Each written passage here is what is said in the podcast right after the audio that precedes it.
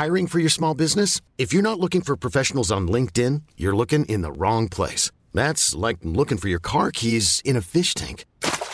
LinkedIn helps you hire professionals you can't find anywhere else, even those who aren't actively searching for a new job but might be open to the perfect role. In a given month, over 70% of LinkedIn users don't even visit other leading job sites. So start looking in the right place. With LinkedIn, you can hire professionals like a professional. Post your free job on linkedin.com slash achieve today. Bonjour, avant de démarrer, je voulais vous suggérer deux podcasts d'interview qui sont chers à mon cœur, que nous avons lancés sur Mademoiselle et qui devraient vous plaire. Le premier s'appelle The Boys Club. On y parle avec Mimi et un invité tous les 15 jours de son rapport à la masculinité et à la virilité. Si vous aimez les invités d'Histoire de Daron qui se confient, vous devriez aimer The Boys Club. Le deuxième, c'est Clémence Bodoc, la rédac chef de mademoiselle.com, qui a lancé un podcast qui est intitulé Sois gentil, dis merci, fais un bisou. où elle réalise tous les 15 jours des entretiens avec des, je cite, petites filles sages qui ont arrêté de l'être. Le nouvel épisode qui vient de sortir est consacré à Pénélope Bagieux. Vous trouverez tous les liens pour vous abonner dans les notes du podcast. Merci beaucoup pour votre attention et allons-y pour Histoire de Daron. Bonjour, bonsoir, bon après-midi à tous et bienvenue dans ce nouvel épisode d'Histoire de Daron. Je suis Fabrice, je suis votre hôte et cette semaine je vous propose de faire la connaissance d'Edouard. Edouard que j'appelle Doudou tout au long de ce podcast. Et oui, cette familiarité, un peu particulière certes, vient surtout du fait que je connais Edouard depuis plusieurs années. Un lien qu'on a creusé depuis trois ans et demi, puisque j'ai bossé avec Christelle, sa femme. Elle est venue chez Mademoiselle pour lancer notre régie publicitaire. Autant vous dire que tout ça fait une belle histoire. En parlant d'histoire, justement, Edouard en a une familiale très intéressante, mais aussi et surtout une personnalité si attachante que je voulais vous le présenter. C'était également la toute dernière occasion d'enregistrer avec lui cet entretien fin janvier, puisque quelques jours plus tard, lui et sa famille partaient pour s'expatrier à New York.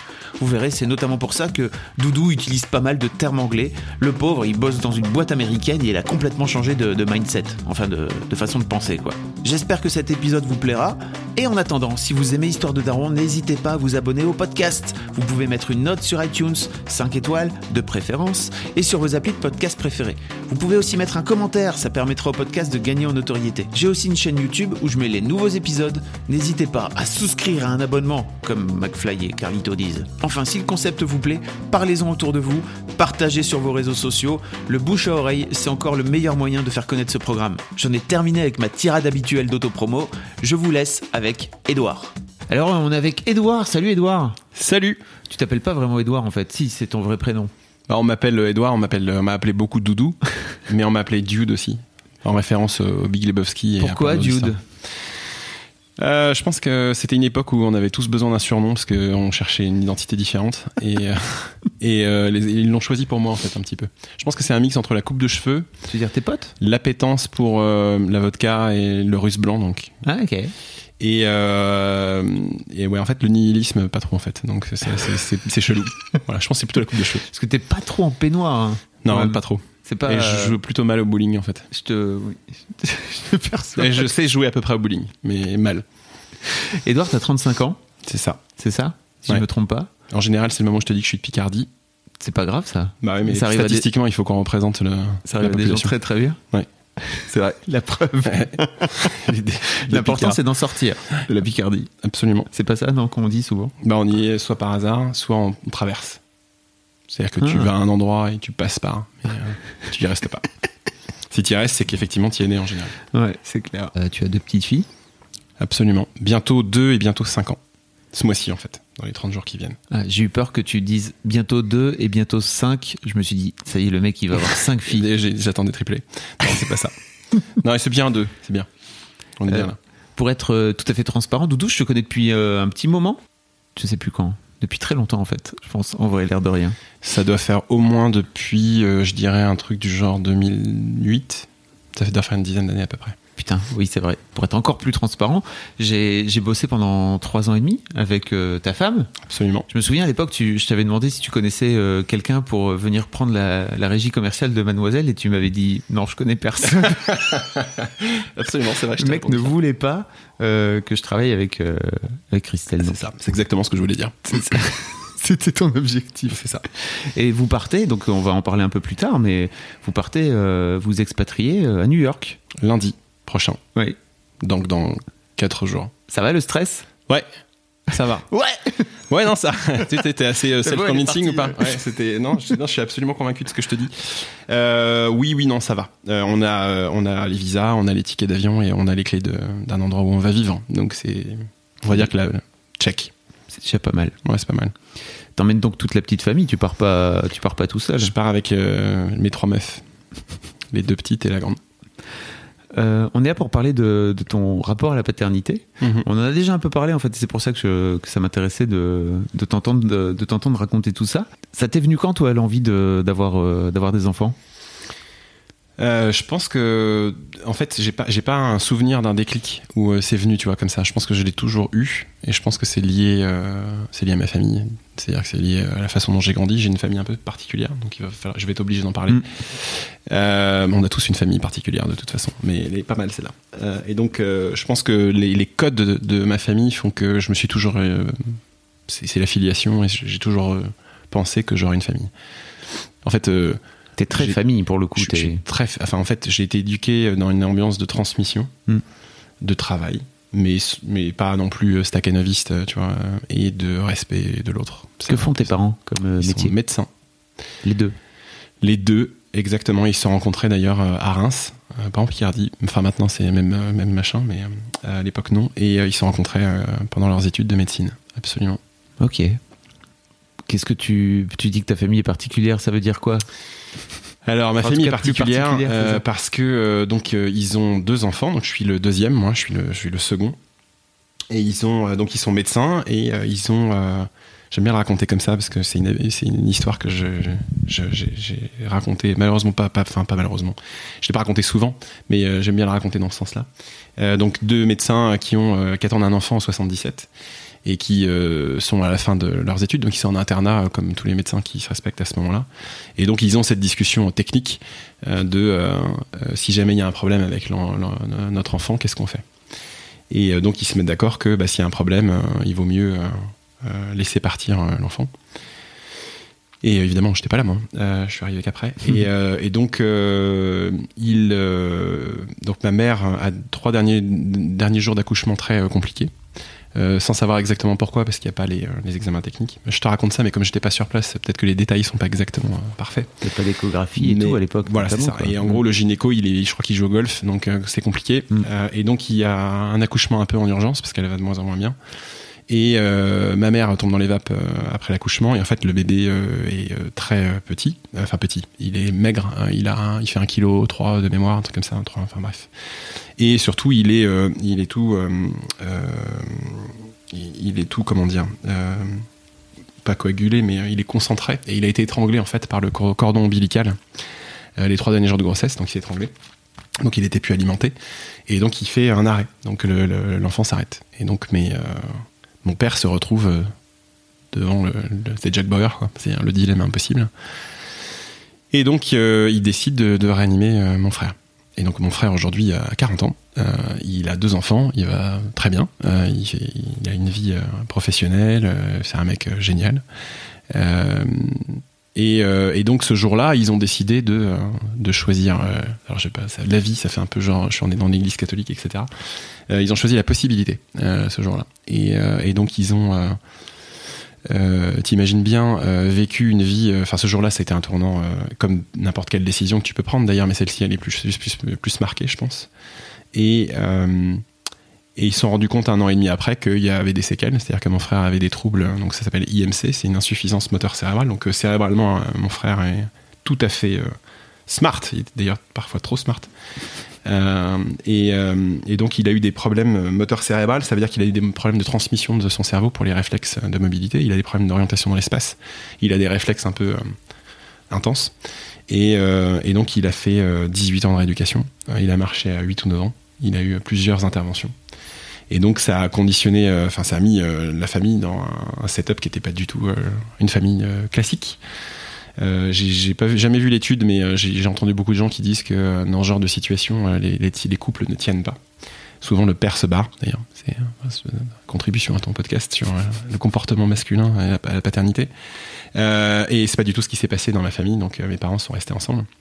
Mais il faut imaginer, je pense, enfin moi encore une fois j'étais pas là, mais l'œil technique qu'ils ont pu avoir sur leur enfant, parce qu'ils sont médecins, la situation qu'ils ont vécue et, tout le travail que ça a nécessité, et donc le, le, comportement qu'ils ont dû avoir par rapport à leur enfant. C'est-à-dire que ils m'ont raconté des tas de choses beaucoup plus tard, d'ailleurs assez récemment, sur la façon dont ils ont dû être durs, parce qu'ils devaient faire l'exercice tous les jours, donc t'imagines. Donc il, il, il, a parlé très tôt apparemment, il a parlé à un an, il parlait. par contre, il a marché à, à 8-9 ans. Donc il a eu une, euh, comment dire, un, développement, euh, un, peu inversé. Mmh. Euh, moi, je suis arrivé cinq ans plus tard. moi, je suis un, je suis un post-accident. donc ma mère a eu un accouchement, un accouchement, n'importe quoi, une grossesse qu'elle aurait pas dû avoir. Donc là, il y a eu un, crash. C'était une grossesse stérilée, donc ça n'a pas marché. Et elle a pris ça comme un signe. Et elles se sont dit bon, allez hop, on fait un deuxième. Et donc c'est moi, c'est moi que voilà. Euh, mais donc moi, je suis grandi dans une ambiance, si tu veux, euh, du coup où euh, déjà j'avais j'avais euh, un rapport inversé avec mon frère donc euh, par exemple quand j'avais je marchais j'avais 2 3 ans euh, j'étais un peu sa télécommande donc il avait besoin de trucs c'est moi je, parlais pas moi j'ai pas parlé jusqu'à 3 ans et demi 4 ans donc tard pour le coup c'est marrant parce que c'est complètement épongé tu vois le truc je sais pas si on dit épongé mais si c'est un mot il marche dans cette situation Bon, Balancer, tu veux dire, c'est ça par rapport à ton frère Exactement. Mmh. Euh, donc là où lui pouvait pas marcher, euh, il a parlé, et moi là où euh, finalement il parlait pour quatre, hein, ce qui était extrêmement drôle. Il est toujours drôle d'ailleurs. Il y, y, avait ce, ce, ce pendant dans, le, dans, dans, le, dans, la dynamique du, de la fraternité, on va dire. Et donc, je sais plus où je voulais en venir, mais ouais, si. déjà, j'ai grandi dans une ambiance où j'ai vu le, regard des autres hein, très tôt sur mon frère. Et donc je voyais euh, des gens qui regardaient mon frère dans la rue en mode bah pourquoi il marche pas hein, Même des amis proches de mes parents, je voyais bien qu'ils étaient pas pareils. Et puis même dans la famille, ça fout le bordel parce que tu vois ma grand-mère maternelle par exemple euh, euh était complètement fan de mon frère. Il y avait un sentiment de culpabilité en fait, et donc il y, a tout ce truc là qui traîne dans la famille alors qu'il n'y a pas lieu en fait c'est juste que c'est un, héritage euh, familial qui fait que et le pauvre d'ailleurs mon frère de temps en temps je pense le, le vit pas bien non plus parce que c'est là et c'est pas facile à gérer. Bref, tout ça pour dire que c'est une famille particulière, euh, très unie et qui a euh, toujours euh, pris soin de ses enfants, en gérant des différences et en étant toujours hyper impartial et égal. Enfin, en tout cas, je pense que et mon frère et moi, on l'a toujours vécu comme ça. Et je pense que dans cet esprit-là, et donc toute ma croissance et la façon dont j'ai été éduqué, pour répondre enfin à ta question, euh, je vais pas parler que, que, que, de ça non plus, euh, j'ai toujours vécu avec un modèle familial que j'adore, euh, d'amour, de respect, euh, de transmission. Euh, et, euh, et, donc, je me suis toujours imaginé être papa. Tu t'es jamais posé la question de faire autrement, quoi Non. D'ailleurs, dans, la, dans mon couple, donc j'ai rencontré Christelle il y a 16 ans maintenant. On s'est rencontrés assez tôt. Euh, moi, c'était toujours un truc dans ma tête. Euh, et en fait, la rencontre avec Christelle, c'est une autre histoire euh, qui est fabuleuse. et, et dans cette rencontre-là, euh, moi, je m'étais toujours imaginé que, enfin, donc la première fois que j'ai vu, je vais te raconter l'histoire comme ça, ça sera mieux. Euh, donc quand j'ai rencontré Christelle, c'était à l'école de commerce à Reims. moi, j'étais déjà à l'école et elle allait arriver au concours. Et euh, donc l'histoire est vraie parce que ça fait vraiment film. En fait, j'imagine ma vie un peu comme un film avec une bande originale que je pourrais presque faire. Donc si je pouvais éventuellement, tu vois, je rêve un jour de réaliser un film, je pense que c'est un bon thème. Non pas que je sois mégalo, mais je trouve que l'histoire de ma famille et de ma vie en général, et il y, y, a des scènes, je pense que tu compiles un truc, ça bah peut être absolument génial. Peut-être à New York là. Voilà, il y a New York, ouais. Mm. Donc tu peux faire un mix entre euh, premier jour du reste de ma vie, euh, casse-tête chinois qui, qui, se profile et tout. Il y a des mm, trucs, mm. et ça peut être chouette. Euh, ça peut être bien. Donc bref, tout ça pour dire euh, la rencontre avec Christelle. Euh, donc euh, Flash à son concours, je vois Christelle et vraiment, enfin j'ai un, un, crush instantané. Déjà parce qu'elle est, elle a un sourire extraordinaire, tu le connais. C'est vrai. un sourire imparable. Et deux, elle, elle dégage un truc naturel euh, authentique, c'est pas le bon mot, je sais que t'aimes pas ce mot-là, euh, mais euh, elle est vraie, quoi. C'est-à-dire que cette nana, je pense qu'elle peut pas s'empêcher, elle, elle, est, elle est comme elle est, et, ça, ça, transpire une sincérité qui m'a toujours hyper touché. Et je me suis dit instantanément que cette nana-là était, c'était une des plus belles femmes que j'ai eues, c'était la plus belle femme que j'ai eue, et je pense que je le pense clairement toujours aujourd'hui. C'est beau. Et donc, ouais, et donc je suis rentré chez moi le soir en Picardie, donc, et j'ai dit à mes parents, je pense que j'ai rencontré la femme de ma vie. Voilà, donc c'est donc il y a eu ils s'en rappellent très bien. mon frère était là d'ailleurs. Ouais. Et elle donc n'était pas au courant. Hein euh, alors non, il faudrait lui demander. Euh, elle, elle, elle, m'a dit qu'elle m'avait vu sur le catalogue parce qu'on c'était une, école nouvelle, on était 60 Pékin dans l'école, donc tout le monde était sur le catalogue. Et elle m'a dit je t'avais vu sur le catalogue et euh, je m'étais dit lui.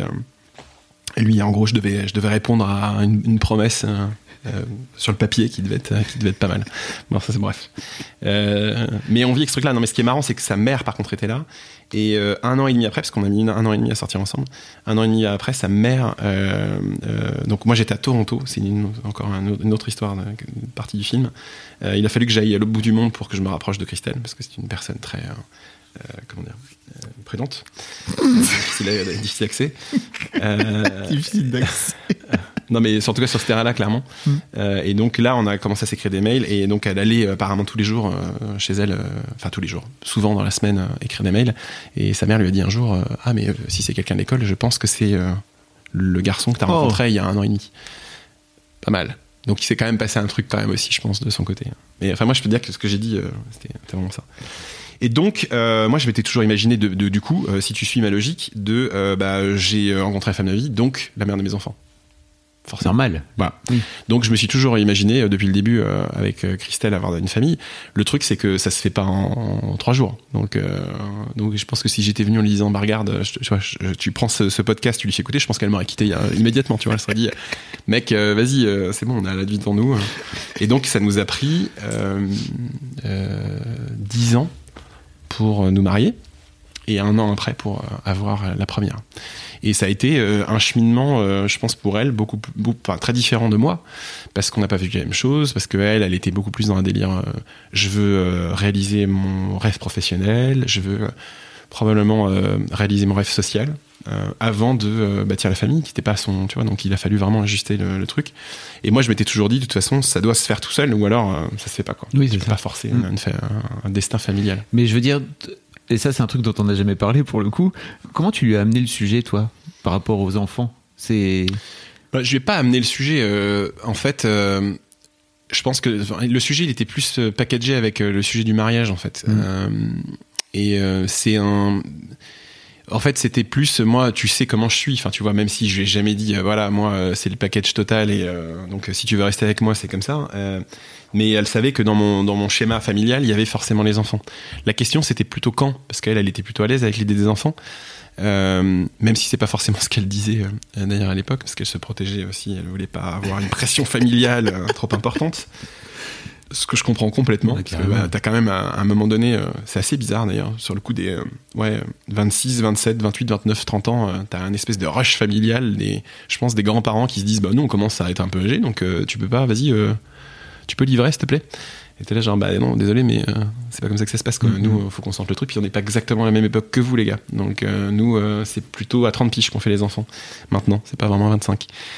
Euh, D'ailleurs en plus moi j'ai toujours eu l'argument qui tue parce que je dis mais moi vous m'avez eu à 30 donc euh, back off. Et donc euh, ouais donc je pense que c'était pas on n'a pas eu euh, vraiment le sujet. Le sujet c'était plutôt voilà est-ce que tu est-ce que tu penses qu'on va finir notre vie ensemble? Et si on si on, fait notre vie ensemble bah a priori il faudra un jour qu'on le fasse. Voilà. En fait, moi, je me suis toujours dit, si, et mais ça, c'est un avis totalement personnel.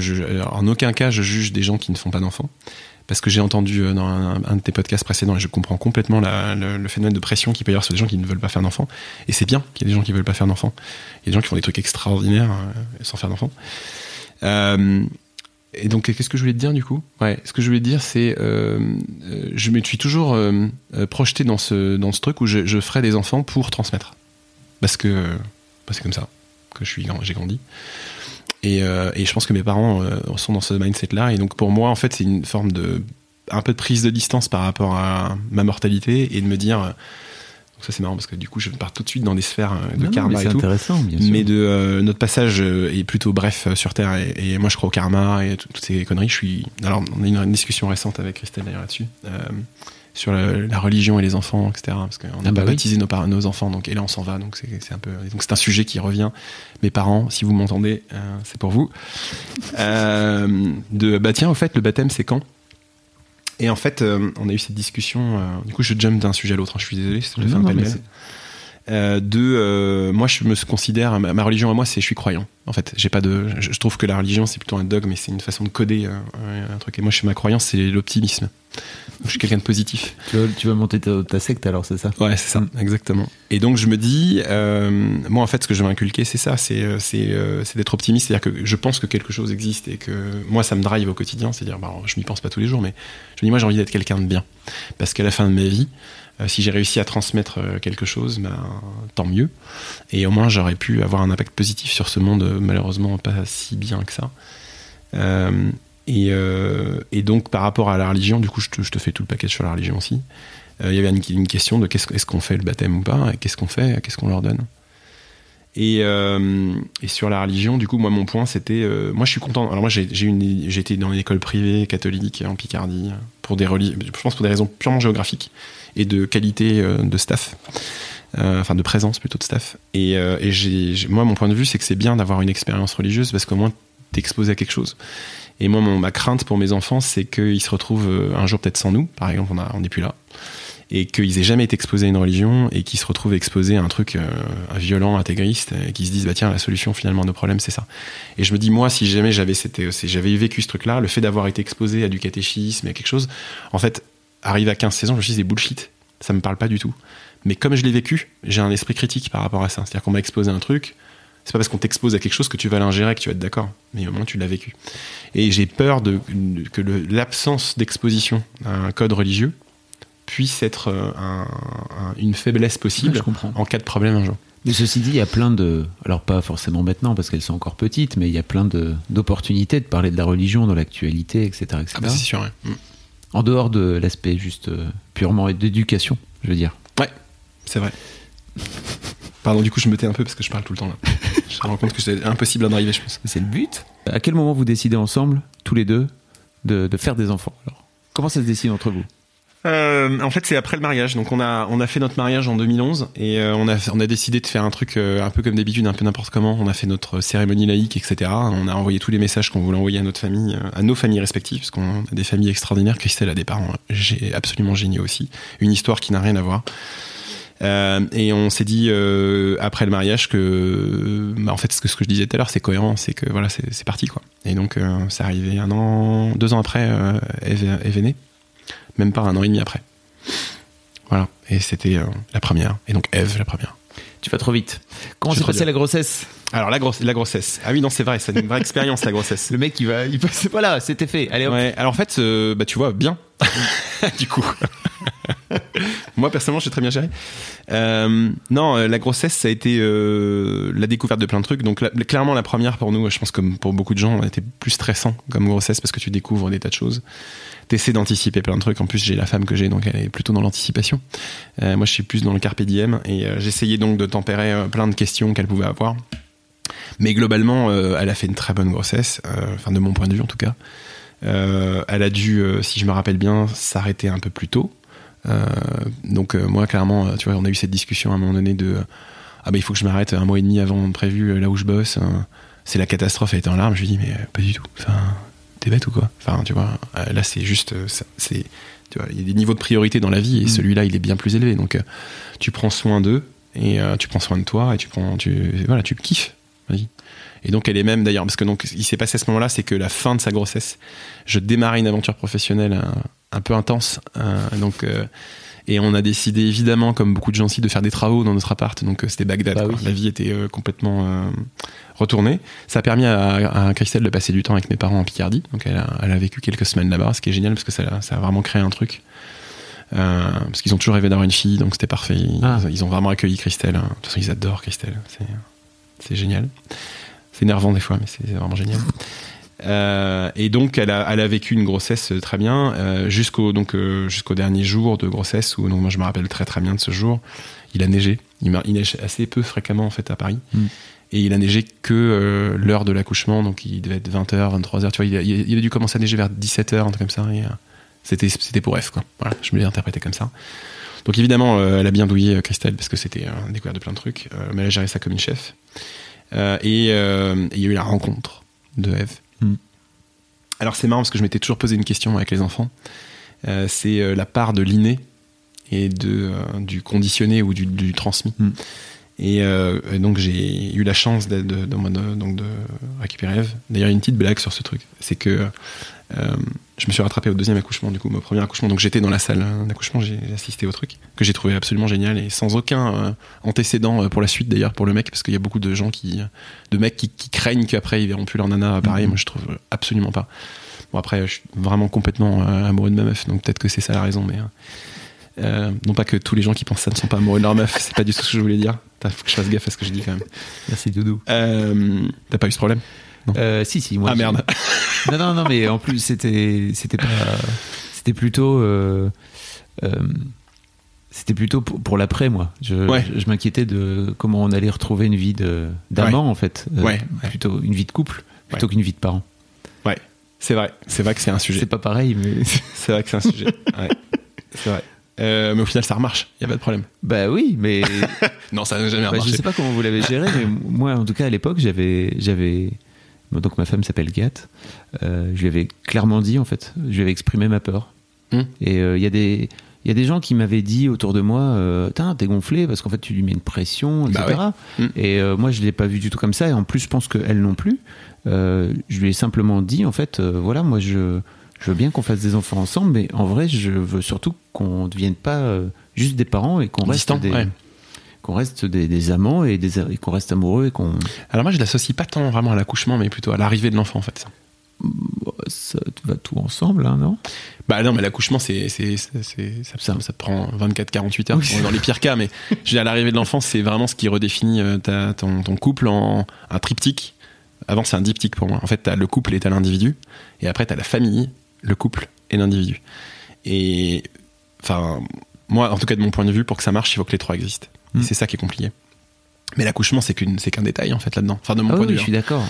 Mais tu veux dire que t'étais comment? T'étais à côté d'elle ou parce que hein. Ouais, j'étais à côté. moi il y a des mecs, euh, il y a, Oui, il y a tombent des- dans les vapes ou- Non, non, il y a- enfin moi j'ai failli tomber dans les vapes, je vais faire ma gueule. Mais Il faut que j'arrête de. de- non, mais c'est pas grave. C'est pas grave. En fait, c'est juste qu'il y a des mecs qui qui se mettent en face en fait et qui. Oui. Non, alors là, j'ai pas forcément cherché le. Pour moi, c'est le grand chelem quoi. Tu vois, c'est pas mal quoi. Non, moi j'étais sur le côté. Bref. Euh, et donc il y a eu euh, ce moment que j'ai récupéré Eve dans la salle à côté et été tout seul avec elle pour la première fois. Et euh, là j'ai compris qu'il y a, enfin donc j'ai instantanément pensé qu'il y avait une, part d'inné euh, chez l'enfant parce que donc elle, avait les yeux grands ouverts, alors que vraiment j'avais l'image des, nourrissons qui viennent de naître complètement dans le coltard. Et bah tu connais Eve, était pareil. C'est-à-dire que dès le début, j'ai vu euh, cette créature avec des yeux euh, me regarder au fond des yeux. Je me suis dit, mais comment déjà elle calcule mes yeux? Parce que normalement, ils voient rien, les bébés. Au début, Mm. c'est tout flou.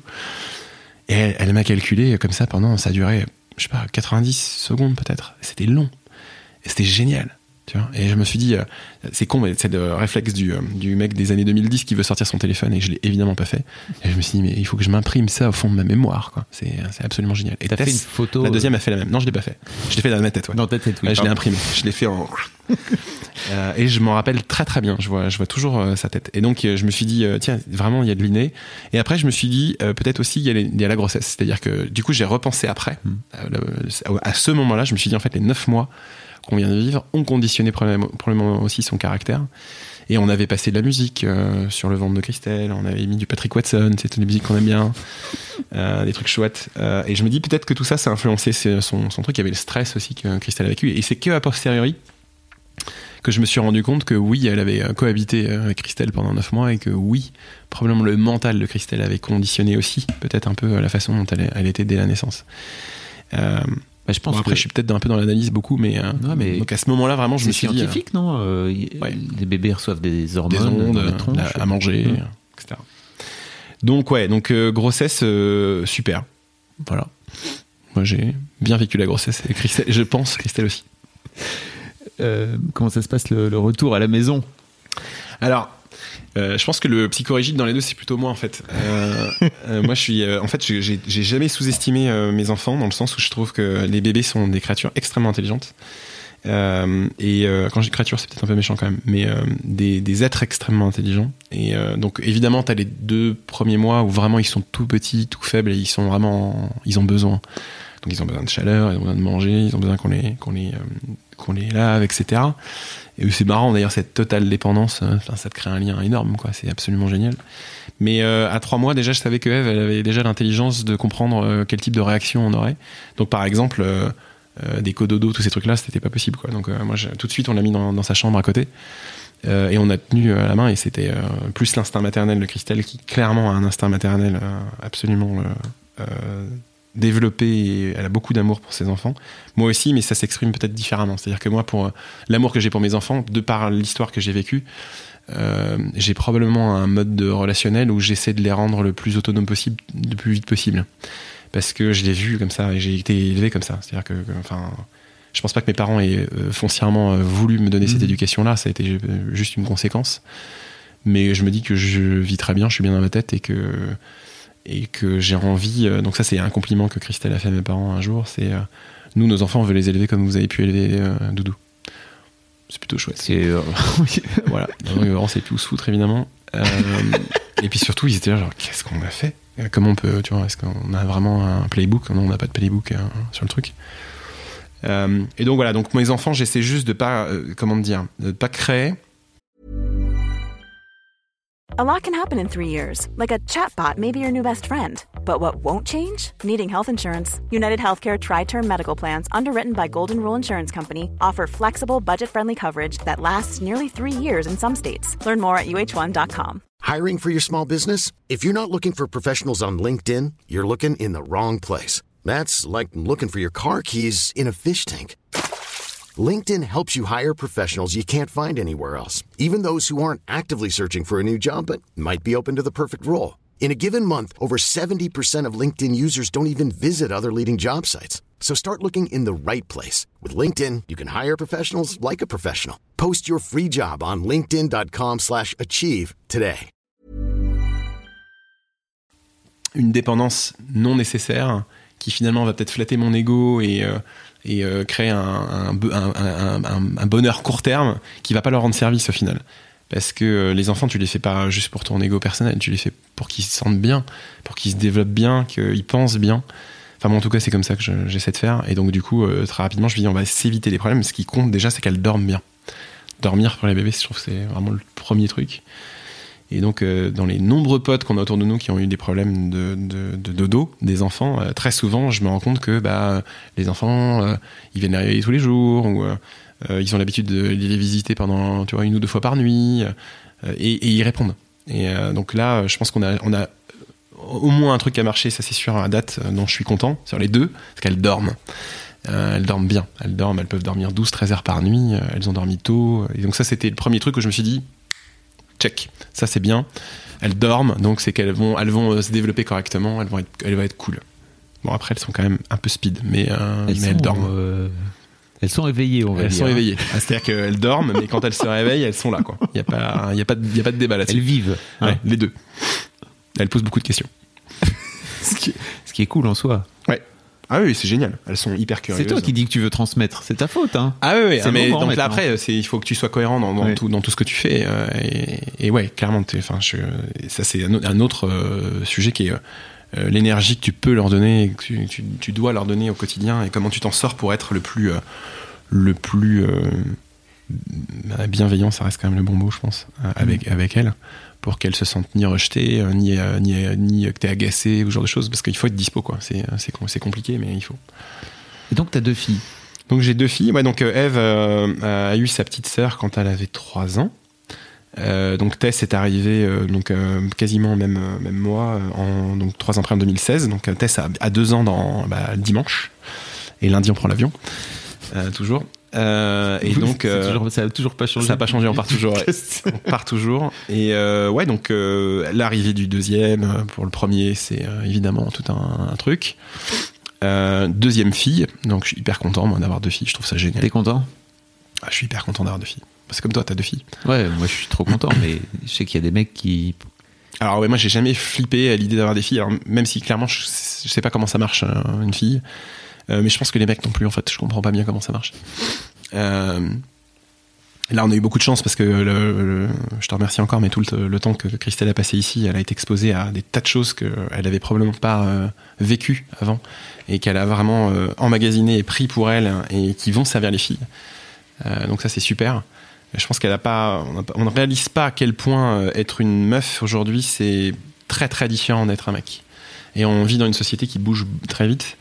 Et c'est vrai que, alors, je suis ravi d'avoir de meufs pour des tas de raisons. Pour moi, les meufs sont euh, c'est mieux que les mecs parce que euh, cérébralement je trouve que c'est vachement plus intéressant Euh, enfin, en tout cas ça me parle plus C'est sexiste ce que tu es Hein en train de dire. non je- si c'est un point de vue Complètement d'accord. c'est un point de vue je trouve que c'est vachement plus intéressant euh, une meuf parce que euh, c'est euh, c'est plus fin dans la perception des émotions c'est c'est c'est ça a moins de, moins de problèmes pour partager sa Faut que tu vulnérabilité viennes faire des petits des petits stages chez Mademoiselle parce que c'est surtout une construction sociale, tu sais.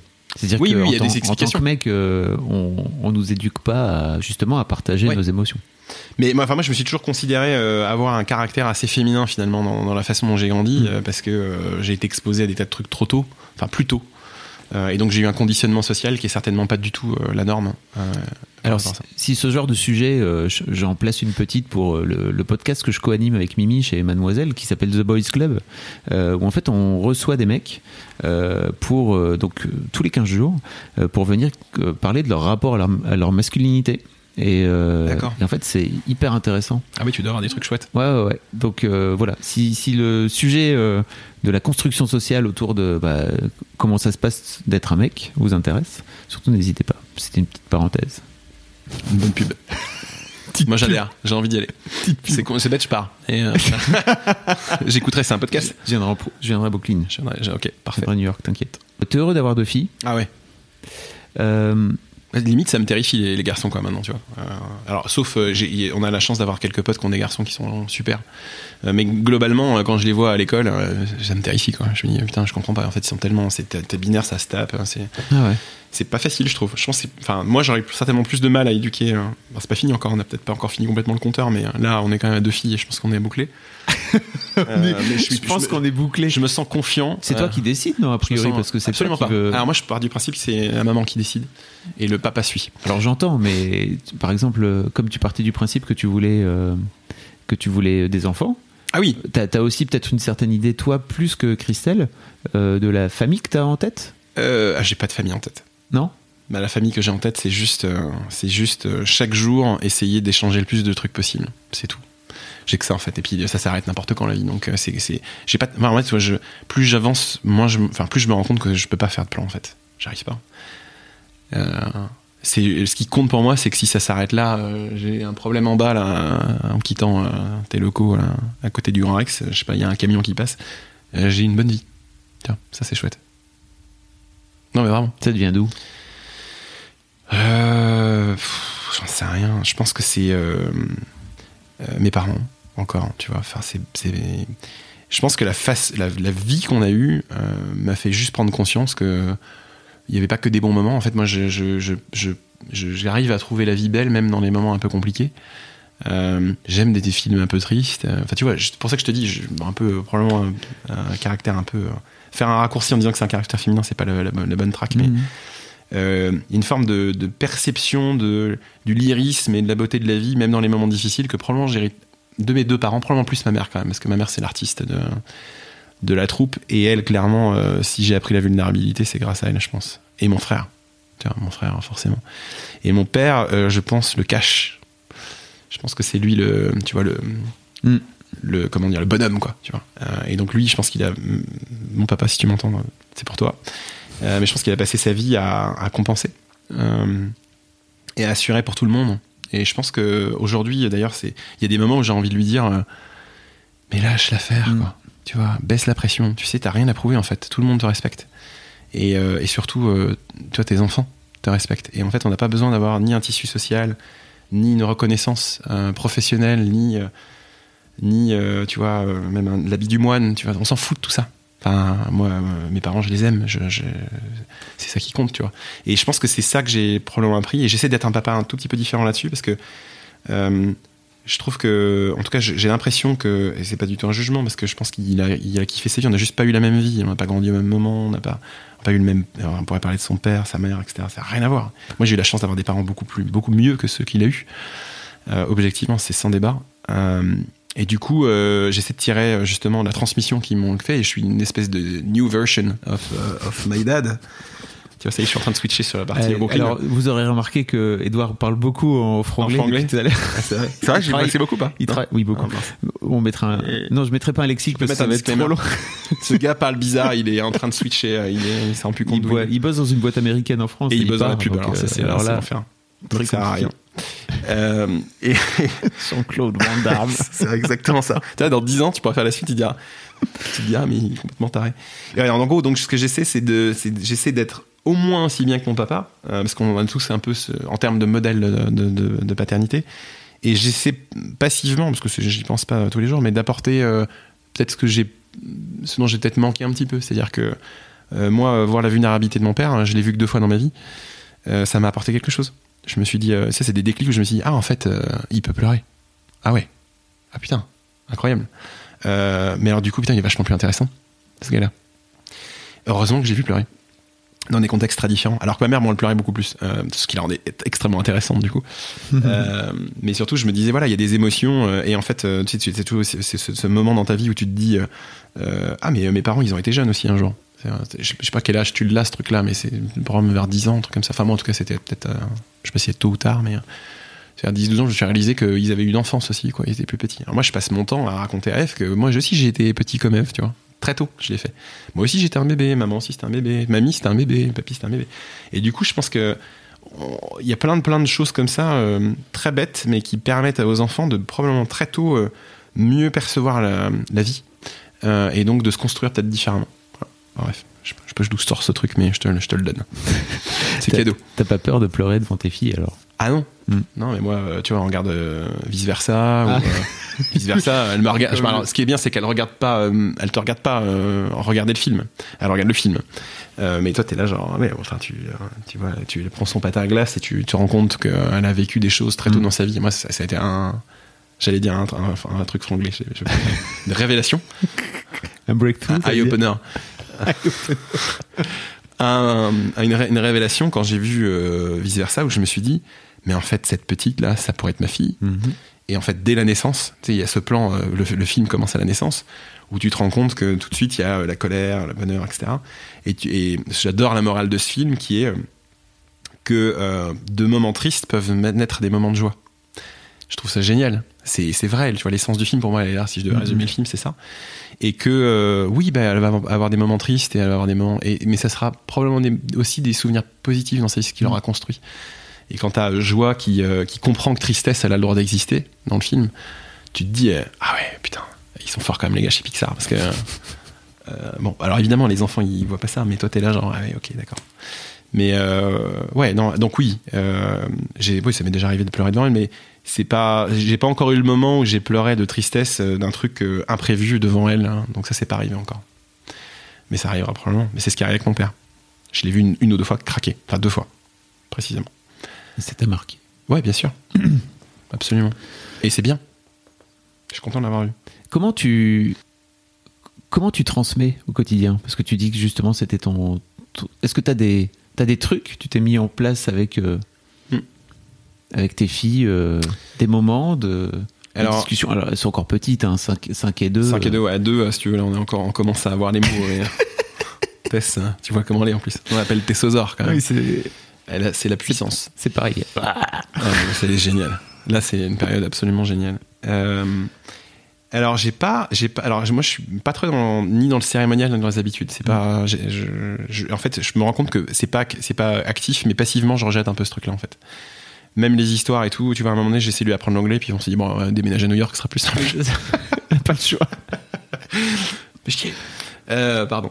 Et euh, non, euh, donc par contre j'ai une, règle bête euh, que ça j'ai tiré, que j'ai analysé tout seul de, mes parents parce que je pense que c'est la règle fondamentale. Si j'en ai une que je peux donner aux parents qui nous écoutent, c'est j'ai pas fini une, j'ai pas souvenir d'avoir fini une seule journée de mon enfance en conflit avec mes parents.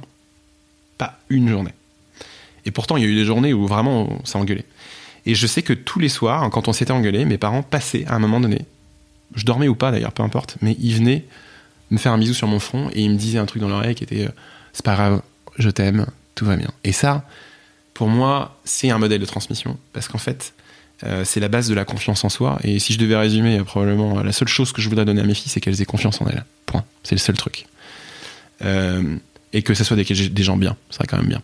Euh, si accessoirement c'était possible, ça serait mieux. faire. Parce que si c'est des jerks, à partir en plus, si c'est si c'est des gens euh, qui font mal aux autres, ça serait quand même dommage parce que des gens qui font mal aux autres et qui ont confiance en eux, c'est les pires. Euh, donc respecter les autres et avoir confiance en, en elles, c'est vraiment la base. Et je pense que ça passe par le fait que tu aies confiance dans ta vie et dans la façon dont on, dont on t'éduque. Et c'est pas vraiment l'éducation, c'est plutôt ton développement personnel. C'est le fait que tes parents t'envoient des messages positifs que ouais, il y a des journées super et puis il y a des journées qui sont pas bonnes, mais euh, ce qui compte au final, c'est que euh, bah, tu te sentes bien. Et je pense que c'est ce que j'essaie de donner à mes enfants. Euh, alors c'est plus facile à dire qu'à faire. parce qu'il y a vraiment des, jours- où vraiment c'est compliqué, elles, me- tirent sur le système. Moi j'ai un, seul problème avec les filles, c'est que j'ai une réception au son qui est pas qui, pas la même que Christelle. Donc Christelle, elle, elle est capable d'avoir Tess qui lui crie dans les oreilles pendant, sans rire, 5 minutes. Elle va même pas lui répondre. C'est-à-dire que c'est comme si elle la, elle la calculait pas, quoi. Alors que moi, au bout de 3 secondes, je suis en mode, je regarde Christelle, en mode, elle t'appelle. Et il faudrait que tu lui répondes, s'il te plaît, parce que moi, là, je, je peux plus déjà. Tu vois, c'est pas possible. C'est en train de me, me désinguer. Et donc assez rapidement, moi, je, en fait, je pète un plomb. Euh, donc par exemple, tu peux imaginer la scène où je suis dans la voiture. Donc Picardie, euh, Paris, euh, ça fait un- une heure et quart à peu près.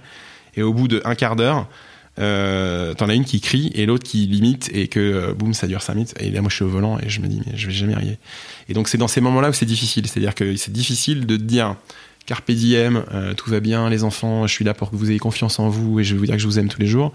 Et là, il y a vraiment des moments, j'ai envie de leur dire, mais, mais arrêtez quoi. Mm. Vous me rendez fou, en fait. T'es sympa avec arrêter. Hein T'es sympa avec arrêter. Moi, je dis, ah. Ah mais c'est ça, c'est ça. Mais là j'essaie de déjà j'essaie de maîtriser mon franglish et de ne pas dire de choses euh, trop violentes. Mais il y a des moments où j'ai il y a, il y a une ou deux fois j'ai pété un plomb. Il y a une fois je me suis arrêté où j'ai sorti Eve de la voiture, je l'ai mis sur sur la voiture et je lui ai dit tu t'arrêtes parce que en fait tu te rends pas compte. Mais conduire pour papa ça demande un peu d'énergie et là en fait j'arrive même plus à me concentrer sur euh, sur ça et tu vois la voiture elle avance et, euh, et on pourrait avoir un accident. C'est pas ça va pas quoi. Et donc euh, ça cogite, tu vois, mais c'est compliqué. Je pense qu'elles elles se disent, on est dans un programme automatique, on peut les faire chier autant qu'on veut, il va rien se passer. Alors que non, en fait, il y a des airbags dans la voiture, il y a il y a des trucs qui peuvent se passer, quoi. C'est c'est c'est bon bref. Et en plus, euh, donc ça c'était une autre débat qui est la charge mentale, mais on va pas en parler trop. Mais je disais, euh, moi je conduis tout le temps. Euh, Christelle aime pas trop conduire. Il y a des jours où euh, ta charge mentale, euh, conduire c'est une charge mentale pour moi. C'est-à-dire que moi je prends aucun plaisir à conduire. Et donc, euh, t'as bossé, euh, tu te fais ton trajet de nuit, etc. Machin, et à un moment, tu pètes un plomb, quoi. Et c'est difficile de toujours être dispo pour tes enfants et de toujours être le modèle de. Non, mais. Euh, Vous inquiétez pas, papa est là. Moi, je suis zen, il n'y a pas de problème. non, je peux pas être zen tout le temps. C'est pas possible. Et donc ça, c'est culpabilisant et euh, c'est vrai que c'est pas facile. Alors tu, tu te dis, je vais leur aller dessus, puis deux heures après, je vais aller dans leur, enfin tu vas leur dire euh, bonne nuit et leur dire, mais en fait, il y a pas de problème. C'est quand même important de faire le closing, quoi. Leur dire, je suis désolé. Ça m'arrive. de- Alors ça, c'est un autre truc aussi, c'est que je dis à mes enfants, j'ai fait une erreur, j'aurais pas dû. Je suis désolé parce que pour moi, la vulnérabilité dans le comportement aussi est importante. C'est-à-dire que je veux pas qu'ils croient que je suis infaillible. Je leur dis, ça m'arrive de faire des erreurs. Oh, Évidemment, parce que je suis humain. Et ça, c'est un truc aussi que je veux leur transmettre.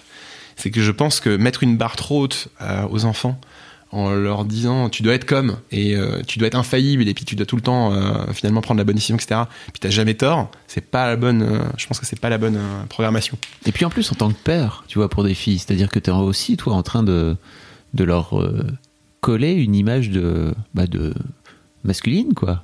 Ouais, et mais je veux pas du tout qu'elle ait cette image du, du, du- du gars juste autoritaire, etc. Parce que malheureusement, c'est un peu le rôle que je prends dans, le- dans, dans la famille, parce qu'il il en faut un. Et c'est plutôt moi. Euh, mais c'est à regret. Il y a des moments où j'ai vraiment envie de tout envoyer chier en disant, euh, mais en fait, j'ai pas envie de ça, tu vois. Moi aussi, j'ai envie d'être sympa, etc. Et, et c'est pas du tout un reproche envers Christelle, parce que Christelle, elle a un instinct maternel et elle adore ses filles et elle, et elle a pas forcément eu dans le conflit. En plus, elle a lu beaucoup plus de trucs que moi. Ça fait deux ans qu'elle me dit que je devrais lire des livres et elle a raison. Euh, le livre de Céline Alvarez, je l'ai toujours pas lu. Moi, je préfère, je préfère lire Walking Dead, donc c'est sûr que pour, pour la parentalité, c'est moins, moins efficace. Euh, euh, mais c'est vrai que j'ai un temps de cerveau, cerveau disponible. Je me dis le meilleur service que je puisse en, que je puisse donner à mes filles, c'est plutôt que je me défoule dans un truc qui me fait plaisir pour être, enfin tu vois, Mhm. plus en paix entre guillemets. Et me taper en plus un livre de Céline Alvarez là depuis deux ans, j'ai pas réussi.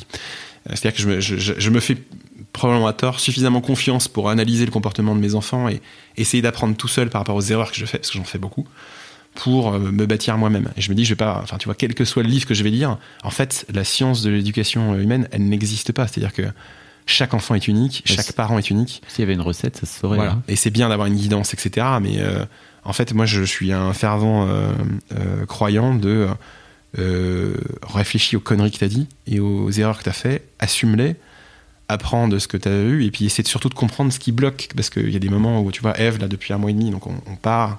Évidemment, ça déclenche des comportements euh, qu'on n'avait pas vus avant euh, chez Eve. On essaie de comprendre pourquoi, comment on gère le truc. Et, et puis, bah, tu vois, magiquement, là, ça fait trois jours, elle est redevenue comme avant. Mais comme ça, à, à 8 jours du départ. Et on sait pas pourquoi. Enfin, on a, une- on a des, des- des théories. C'est votre stress à vous aussi, peut-être, non Euh, En fait, déjà, on se rend pas compte de ce que les enfants écoutent. Mm. Je pense que c'est un truc qu'on sous-estime énormément. Euh, moi, le premier. et puis Euh, Eve écoute beaucoup, je et pense. Eve écoute beaucoup et ne dit pas qu'elle écoute. Elle est, ça, elle est elle un peu en mode coin. tiens, regarde, je dessine. En fait, non, je t'écoute. Euh, donc, elle, est, elle est assez hallucinante là-dessus. Mm. Mais même Tess, elle écoute hein, Mm. aujourd'hui. Euh, parce que t'as qu'à voir le- les, les- les mots qu'elle sort. Déjà, Eve, déjà, la, la preuve du truc, c'est qu'elle sort des mots euh, que parfois je me dis, mais où est-ce qu'elle a entendu ce mot? Enfin, je pense que c'était pareil chez toi, tu Mm. vois. Mais, et tu te dis, bon, bah, c'est que vraiment, euh, ouais, il y a des trucs qui passent. Et euh, non, je sais, je, franchement, je sais pas. euh, je pense que c'est c'est pas vraiment euh, le stress, parce que évidemment, on a du stress. Il n'y a pas de doute là-dessus. euh, Mais je pense qu'on c'est pas ostentatoire notre stress. On essaie de le gérer quand elles sont couchées. Il y a quand même beaucoup de choses à gérer quand tu déménages, ça c'est sûr. hein. Euh, surtout avec des visas, etc. Oui. Mais euh, c'est plutôt euh, une forme de contestation, je pense, d'une décision. Donc ça, c'est un peu la théorie de mes parents qui nous ont mis allègrement à disposition. C'est bien parce que je leur ai demandé de me parler franchement de, de- des choses qui se passaient dans, dans notre famille et que le pire, c'est très qu'ils parlent dans notre dos. euh, Et je préfère qu'ils me le disent. Je, je trouve que le pire, c'est les non-dits dans une famille. Donc je leur dis, vous avez un truc à nous dire? Euh, j'ai aucun problème à le prendre. Et puis si je vous dis, je, franchement, euh, je trouve que votre avis euh, sur ce coup-là, j'y crois pas, je vous le dirai. Mais, euh, mais de toute façon, je vais l'intégrer. Par contre, si vous ne le dites pas, j'ai aucune chance de, de- de comprendre ce qui vous arrive. Et donc là, ils nous ont dit récemment, euh, oui, bah Eve, euh, elle subit le truc. En gros, elle n'est pas active dans les mélanges. C'est sûr, elle a 5 ans, elle n'est pas en train de faire les pactons et de, de- partir. euh, et c'est pas elle qui euh, va aller à l'ambassade et gérer les visas. Ceci étant dit, euh, on a quand même fait un truc, on l'a emmené à New York en juillet, donc 6 mois avant le, le départ, et on lui a fait expérimenter la ville, et elle est très contente de partir. Donc je pense qu'il y a probablement une colère du détachement, mais elle est très excitée à l'idée de partir aussi. Donc ça, je pense que le job, entre guillemets, on, on l'a bien anticipé, et elle est contente. C'est-à-dire que à aucun moment elle nous a dit je ne veux plus partir à New York. On parle lundi. C'est déjà pas énorme. mal. Et pourtant, elle sait que euh, elle va moins voir ses grands-parents, elle va moins voir ses amis. Bon, à 5 ans, c'est des amitiés relativement courtes, mais elle- si tu le fais en pourcentage de durée de vie, c'est- beaucoup. C'est beaucoup. Je les ai vus 30% de ma vie, je les ai vus déjà, quoi. tu regardes 30% à notre âge, putain, tu les commences à les, ils font sur les doigts d'une main, les, les amis. Euh, et donc, euh, je pense qu'il y a, il y a un mélange de. Probablement, ils ont une part de. Ils ont probablement un peu raison, mais il y a aussi une part de eux qui se projettent dans Eve, Hmm. Parce qu'on va se perdre. Vous, vous Tu vois, d'une certaine oui. façon, pas, pas totalement, mais vous on êtes se perd un petit proche, peu. Vous allez Et on est, on est très proche, très on se voit- on se malgré voit- la distance. on se voit tous les mois à peu près, donc c'est énorme. Et là, on sait qu'on va moins se voir. Et je pense que passivement, tu vois, donc, je, je prends ce qu'ils me disent et je me dis, il y a probablement une part de. de. ouais, de. de, de- comment dire, qu'est-ce que je viens d'utiliser comme mot? C'était le bon mot. Euh, de projection. Mm. Euh, qui est qu'ils imaginent que Eve réagit comme ça parce qu'ils réagissent comme ça. Euh, et je dis pas que j'ai raison, je dis juste que c'est une partie de l'explication. Je suis très analytique dans mon truc. Mhm, Non, mais c'est intéressant. Euh, et donc, c'est pas facile de te mettre à la place de ton môme quand tu déménages, euh, c'est sûr, surtout quand tu pars dans un pays où ils parlent pas la langue. D'ailleurs, on n'a pas d'école, tu vois, on, on démarre lundi, on n'a pas d'école, c'est plein, donc il faut qu'on trouve une crèche. Mais on, donc, on essaie de tourner tout en mode ludique. Donc, on dit à Eve, bah écoute, Eve, on va arriver aux États-Unis, ils parlent anglais là-bas. Comment on va faire? Tu vois, on essaie. Elle dit, mais, bah, nous, non plus, on sait pas. Enfin, on sait vaguement, mais tu sais, euh, ils vont pas rien comprendre à ce qu'on dit. Et donc, elle explose de rire. Elle fait Ah bon, mais c'est trop drôle. Euh, on dit bah t'en fais pas, de toute façon on va apprendre l'anglais, puis tu vas voir, de toute façon celle qui sera le meilleur en anglais dans la maison, ça sera toi dans un an. Et tu vois, on essaie de tout tourner en mode ludique, en mode. euh, Ce qui sera, c'est- ce qui, ce qui sera vrai. vrai en plus. ce qui sera vrai. Et on lui dit, euh, donc tu vois, euh, bah, mon père qui dit à Eve il y a deux mois, ah alors ton amoureux Milo, tu le verras plus? Sympa. Ah, t'es là genre. Et là, tu regardes Padre, t'es là genre, t'es si intelligent, pourquoi tu fais ça, tu vois? Enfin, pourquoi tu lui dis ça?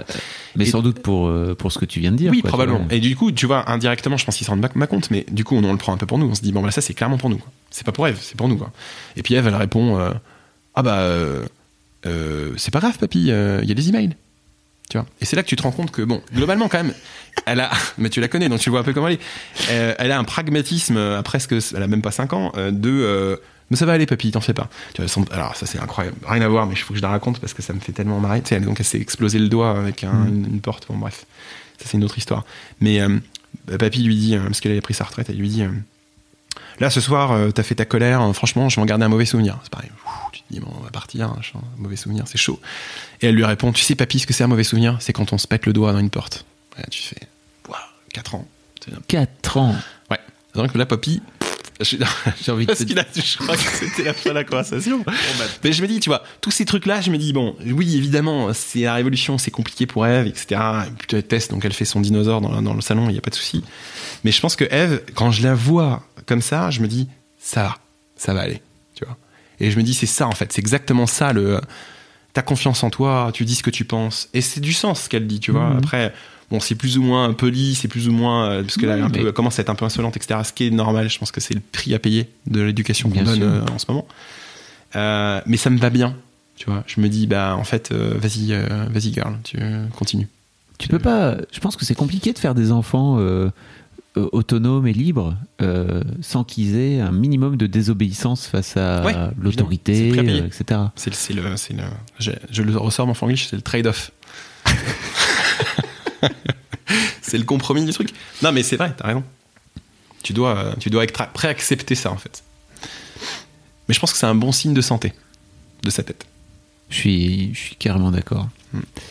Bon, en tout cas, vous avez l'air de, de partir euh, prêts. Les fifis au taquet. Ouais. Ouais, mais ouais, ouais, c'est, c'est fou, hein, parce que euh, déjà, c'est Christelle qui, euh, qui a toujours voulu partir. Euh, ça fait 5 ans qu'elle a ce projet en Ah, tête. c'est vrai?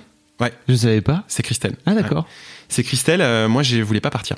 Euh, et euh, la raison est simple, c'est que bah, donc j'ai l'histoire que j'ai et que moi je suis, j'ai grandi probablement avec l'anxiété de la mortalité de mes parents. Parce que tu as des parents super héros comme eux, euh, bah tu te dis à un moment donné tu réalises bien que bah non ils sont pas ils sont pas C'est pas invulnérables. immo- immortel, oui. Donc la vulnérabilité, c'est tout un thème. Euh, et c'est bien. Et donc moi, je me sens forcément, tu te sens vivre quand tu réalises ce genre de choses. C'est le paradoxe amer de, ce genre de, de- de phase de ta vie. Du coup, euh, tu veux passer plus de temps avec eux. Et du coup, bah, tu veux pas partir. Et donc c'est compliqué. Euh, et donc, euh, je pense que donc il y a eu l'aventure professionnelle aussi. Qui a, donc euh, Christelle est venue ici, elle a vécu un truc extraordinaire, elle s'est développée génial. Donc merci encore pour ça. Moi, j'adore ce qu'elle devient. Merci toi, hein, c'est grâce à toi, je te rappelle. complètement fan de ma meuf. Euh, et l'autre, non, c'est pas grave, c'est grave, c'est elle qui a choisi. Euh, moi, je n'ai fait que euh, Tu mis ouvrir les- un champ de possibilités qu'elle avait, qu'elle avait fermé trop tôt. Je suis d'accord. C'est elle, parce que si elle avait vraiment pas voulu, elle serait pas venue. Bien sûr, ça. Tu ah non, c'est clair. Et, euh, et donc, il y a eu ces cinq ans de- d'expérience professionnelle de mon côté qui ont été particulièrement intenses. Euh, J'ai vécu un truc génial. Euh, et, et je pense que je suis arrivé à la fin d'un cycle, il y a un an. Et qu'à la fin de ce cycle professionnel, je me suis dit, bon, je peux continuer à faire ce que je fais au même rôle pendant des années encore. Mais franchement, c'est pas fun pour mon équipe parce que je vais finir par devenir moins bon dans ce que je fais parce que je vais finir par plus arriver à me challenger. Et puis deux, euh, Christelle, elle a ce projet et je pense qu'elle a raison. Et je suis dans une boîte américaine et euh, que j'adore, euh, dans laquelle je me suis dit, bah tiens, en fait, cette boîte est en train de me montrer que je peux peut-être faire plus encore. Intellectuellement parlant, je peux peut-être aller un peu plus loin. Et j'ai réalisé que mes parents avaient 67 et 64 ou 63 et que plus j'attendrais, pire ce serait. Et, que j'avais vraiment aucun autre chemin en, en France qui me, qui me bottait. J'ai même regardé, mais j'ai pas vraiment euh, entre l'équipe que j'ai euh, que je voulais pas quitter, cette boîte qui me fascine euh, et, et, la possibilité peut-être d'aller d'aller vivre. euh, euh, alors, pensez même pas New York. hein. C'était plutôt Seattle, notre notre ville qu'on nous aurait suggéré parce que c'est là où il y, a, vraiment la plus grosse partie du staff. Et, et en fait, en janvier, j'ai dit à Christelle, j'ai dit, bah là, il y a le séminaire, je pars de, demain à New York, c'était justement. Et j'ai dit, je vais voir tous les gens qui potentiellement pourraient me trouver un job. Et je pense que je suis prêt. Est-ce que tu veux toujours partir? Et elle m'a dit, mais grave, je veux partir. Parce que, euh, en fait, euh, je l'ai jamais fait. Donc moi, j'ai vécu à Toronto pendant six mois, il y a 15 ans, donc j'avais et j'ai perdu deux grands-parents, donc ça m'a pas aidé dans mon truc dont je te parle. Je comprends. J'ai même pas pu aller aux enterrements, donc c'était compliqué. Ouais. Euh, donc je suis rentré, c'était plus là. En plus, mon grand-père m'a amené à l'aéroport, donc en me disant euh, Doudou, on se voit dans six mois, tu vas me Oh. raconter tout ça. Et puis il était pas là. Ouais, c'est chaud. hein. Hmm. Je l'adorais, mon grand-père. Euh, et donc, euh, et donc euh, elle m'a dit oui, et donc je me suis dit, allez, on y va. Et en fait, c'est des moments dans la vie où il faut pas se poser de questions, il faut y aller. Et c'est ce que j'ai fait, et j'ai pas regretté une seule seconde. Évidemment que ça va être dur. Lundi, enfin dimanche, c'est les deux ans de Tess. Mes parents viennent, et je suis ravi qu'ils viennent, mais je sais que ça va être un moment super difficile. revoir, oui. Et en même temps, ils viennent le 30 mars à Brooklyn Oui, c'est et ça. ils trois semaines. Donc c'est ce que j'essaie de, tu vois, de dans tout le truc, euh, j'essaie de leur dire en fait, euh, j'ai appris un truc cette année. S'il y a un truc que j'ai appris et c'est, je pense que c'est applicable aux enfants aussi, c'est que c'est pas la quantité qui compte, c'est la qualité. Et tu vois, cet été, on s'était dit, on va passer plus de temps avec les parents. C'est, on s'est absolument pas forcé. On s'est dit, on va aller en Picardie. Pas de bol. On a eu une météo de merde. Christelle, euh, Eve s'est pété le doigt, donc elle a pas pu aller euh, nager pendant trois semaines. Donc l'enfer. Vous allez faire les bandages, etc. Et en fait, je me suis dit, euh, on, a, on, fait, on avait fait tout le, le- le contexte pour passer plus de temps avec mes parents et finalement on n'a pas kiffé tant que ça parce qu'on a eu tellement pas de bol que c'est pas la quantité qui compte. Et peut-être qu'à Brooklyn, là, euh, ils vont venir trois semaines, on va avoir trois semaines absolument géniales et c'est tout ce que je nous souhaite, tu vois. On va les emmener au musée Guggenheim avec la culture qu'ils ont, ça va être un pied total. Euh, voir les enfants aussi euh, évoluer dans ce truc-là, tu vas avoir des interactions sur des cultures, le langage. Mm. Euh, et donc, ce que Christelle m'avait dit il y a un an aussi, c'est pour les filles, il faut qu'on le fasse. Parce que nous, on n'a pas eu ça. Et c'est un monde aujourd'hui qui est différent. Et il faut qu'on arrive à leur donner ça. Et je pense que c'est euh, un beau cadeau. Et je pense qu'elle a raison, puisqu'on peut le faire. On- Peut-être qu'on va se gaufrer, on s'en fout. tu vois. Ben, on se gaufrera. Au moins, on aura tenté un truc. Et puis, elles auront appris l'anglais. euh, C'est bien. Elles reviendront fluentes. J'espère. J'espère. Mais sinon, euh, c'est qu'on aura fait un truc bizarre, quoi. Mais- Oui, c'est effectivement. Il y a une question que je pose à, à tout le monde, Ouais. à tous les invités. Imagine, tu- tes filles écoutent ce podcast dans 10 ans. Ouais. Qu'est-ce que tu as envie de leur dire? Euh, bah, j'espère entre ce que j'ai dit et ce que je fais. C'est vrai. J'espère. Euh, parce que c'est l'intention. Euh, je pense que entre l'intention et le speech et ce que tu fais vraiment, il y a toujours un petit décalage? Je m'applique vraiment à essayer de faire ce que je dis et de, de faire ce que de, dire, de dire ce que je fais aussi là aujourd'hui. Euh, là, on s'apprête. C'est marrant parce que le timing du podcast est quand même particulièrement euh, marrant.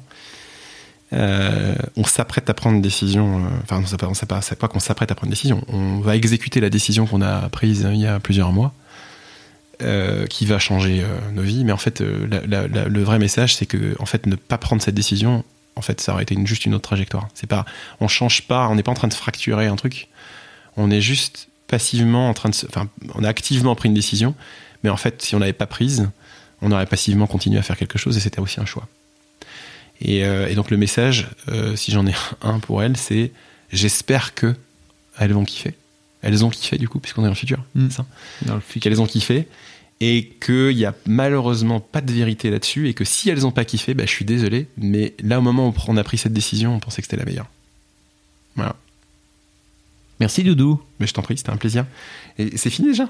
J'ai l'impression qu'on est On resté. a parlé une heure, tu sais. Une heure? Putain, un, truc, un truc de dingue. J'ai l'impression d'avoir fait une forme de psychanalyse, j'en ai jamais fait, mais c'est ça en fait un peu, non? Ouais, c'est un peu ça. D'accord, ok. C'était c'était cool. Merci euh, Fabrice. Et puis bon voyage à toute et, la famille. Et euh, merci de nous avoir invités euh, dans, ta, dans ta vie euh, perso, pro euh, et, ce podcast. Un grand merci d'avoir écouté jusqu'au bout. Si l'épisode vous a plu, surtout n'hésitez pas à me le dire sur Instagram notamment. Mon pseudo c'est FabFlorent, F-A-B-F-L-O-R-E-N-T. Vous pouvez m'envoyer un petit message ou me, taguer dans votre story, c'est comme vous le souhaitez. Si vous avez une histoire de daron ou quelque chose qui fait de vous un daron un peu à part, surtout vous n'hésitez pas à m'écrire sur histoire avec un S de daron avec un S gmail.com. Je ferai en sorte de vous répondre. Ne vous impatientez pas si vous n'avez pas de réponse tout de suite. Je reçois vraiment beaucoup de mails et j'essaie d'aller au plus simple. Enfin, je vous rappelle que notre rendez-vous, c'est les premiers et les troisièmes lundis de chaque mois. Et donc, je vous donne rendez-vous pour le prochain épisode d'Histoire de Daron, le 19 mars 2018. Et d'ici au prochain épisode, je vous souhaite une très belle vie. À bientôt!